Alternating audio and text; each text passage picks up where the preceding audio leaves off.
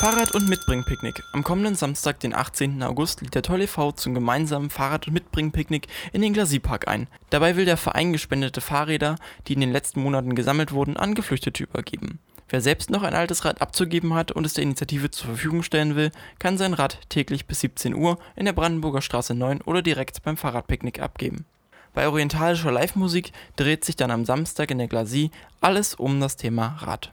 Mit dabei ist unter anderem auch der BUND Magdeburg, der einen Fahrradparcours für EinsteigerInnen aufbaut, und die freie Fahrradwerkstatt Soliradisch, die kostenlos bei der Reparatur eurer Räder hilft. Wer also einen entspannten Samstag im Glasiepark genießen will, kann von 11 bis 18 Uhr, natürlich mit ein paar Snacks, für das Picknick vorbeischauen